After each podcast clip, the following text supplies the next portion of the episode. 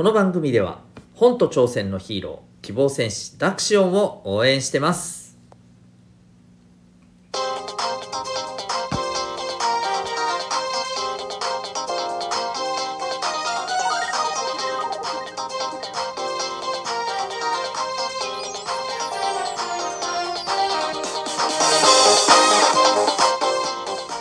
小中高生の皆さん日々行動してますか？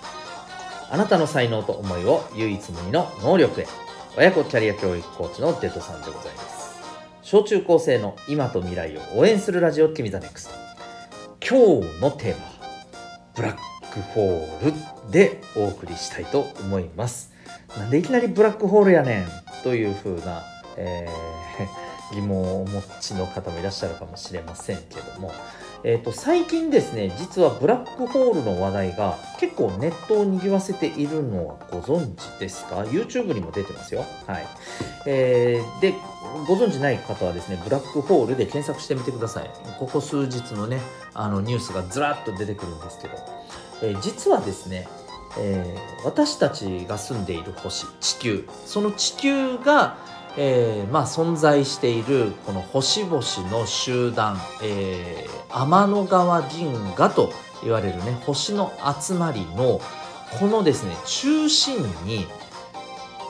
でっ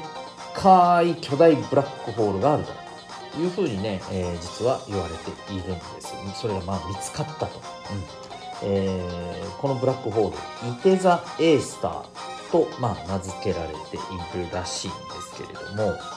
えー、まあ、非常にですね大きなあのブラックホールでして、えー、まあ、結構ねこれはあの天文学この星のねことをま研究し学ぶ、えー、そんな分野においてはですね、まあ、かなりの大発見、うん、もちろんね初めて、えー、撮影に成功したと、えー、いうことなので,、はい。でまあ、おそらく間違いない間違いなくこれはブラックホールであるとしかもかなり、え、でかいやつだと。太陽の400万倍、のブラックホールと言われているんですね。まあ、もしかしたらもっとでかいかもしれませんけどね。はい。で、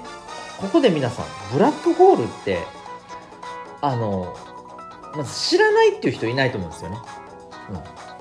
子供たち、小学生の子たちもブラックホールって知ってるって言ったら、うん、知ってる。宇宙にある、なんか何でもかんでも吸い込む、えー、黒い、なんか穴みたいなね。で実はその裏にホワイトホールがあるって言われてるとかね。結構結構な確率でそういうふうにね。あの言う子が多いイメージがありますけれども、うん。まあ、ブラックホールってまだまだね謎が多いみたいなんですけどね。なんかすごく心を惹かれるものですよね、まあ、当然ブラックホールって、まあ、間違いなくとんでもなく恐ろしいあの存在ですよ。仮にえー、地球が例えばブラックホールのに接近するようなことがあればですね、まあ、確実にもうあの、はいえー、終了って感じですね。地球丸ごと吸い込まれて終わりですよ。はい。マジで、うん、そういう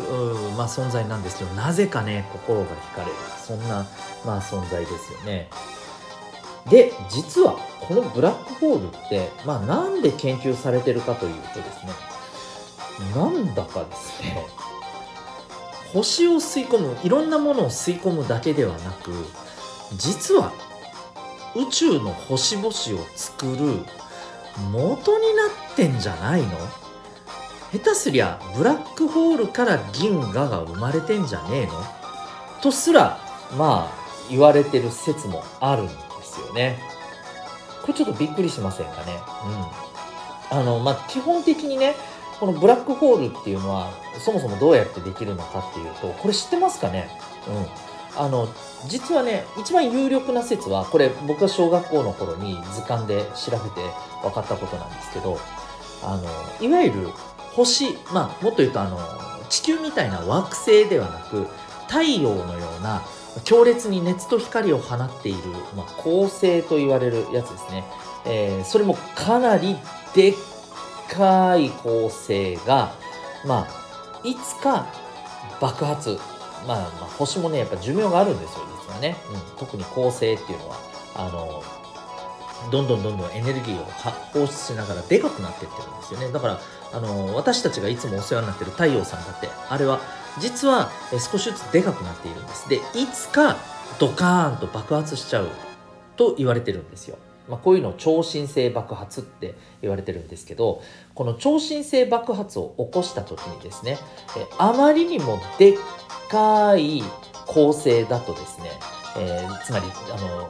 私たちのお世話になってる太陽さんよりもっともっともっとでかい恒星っていっぱいあの宇宙にはあるんですけどこういった超でかいですねいわゆる太陽のような星がドカンと超新星爆発を起こすとですね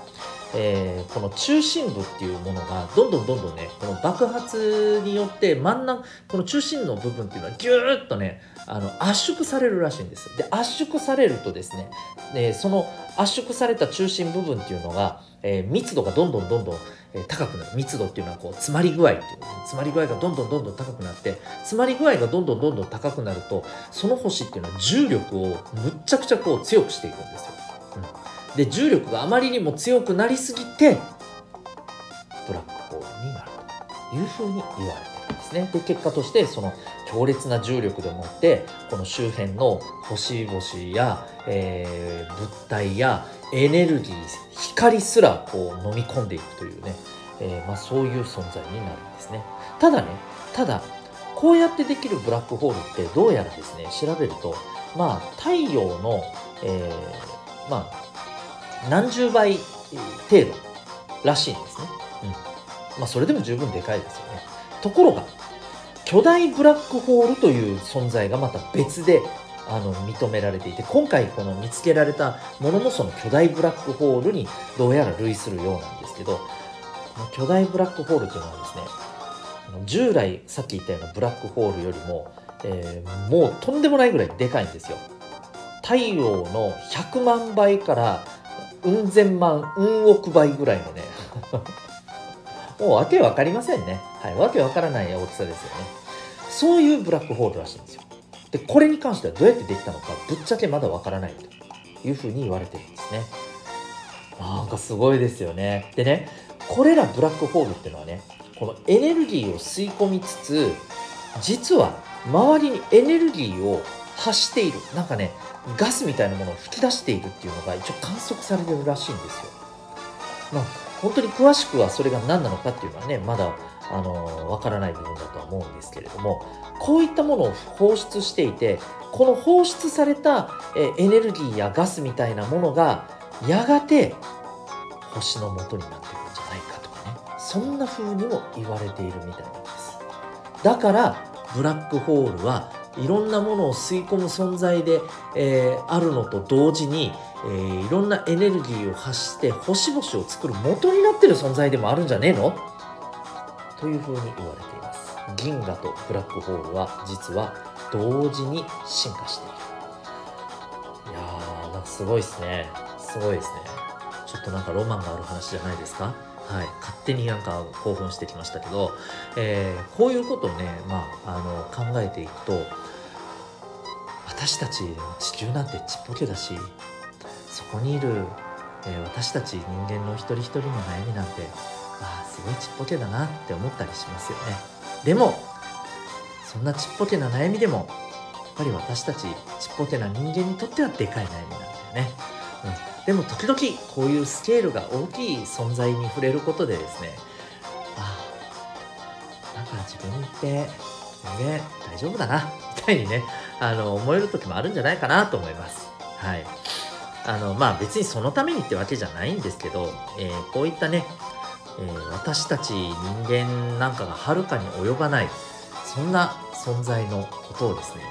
興味を持って調べてみるのも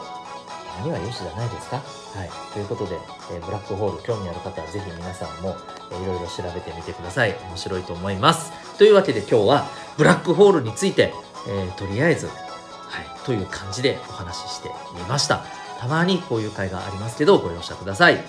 というわけで、えー、ここまでお聴きいただきありがとうございました。えー、私が、えー、運営しているオンラインのコミュニティ民学も興味がある方は、ウェブサイトへのリンクがこの放送の説明欄に貼ってるので覗いてみてください。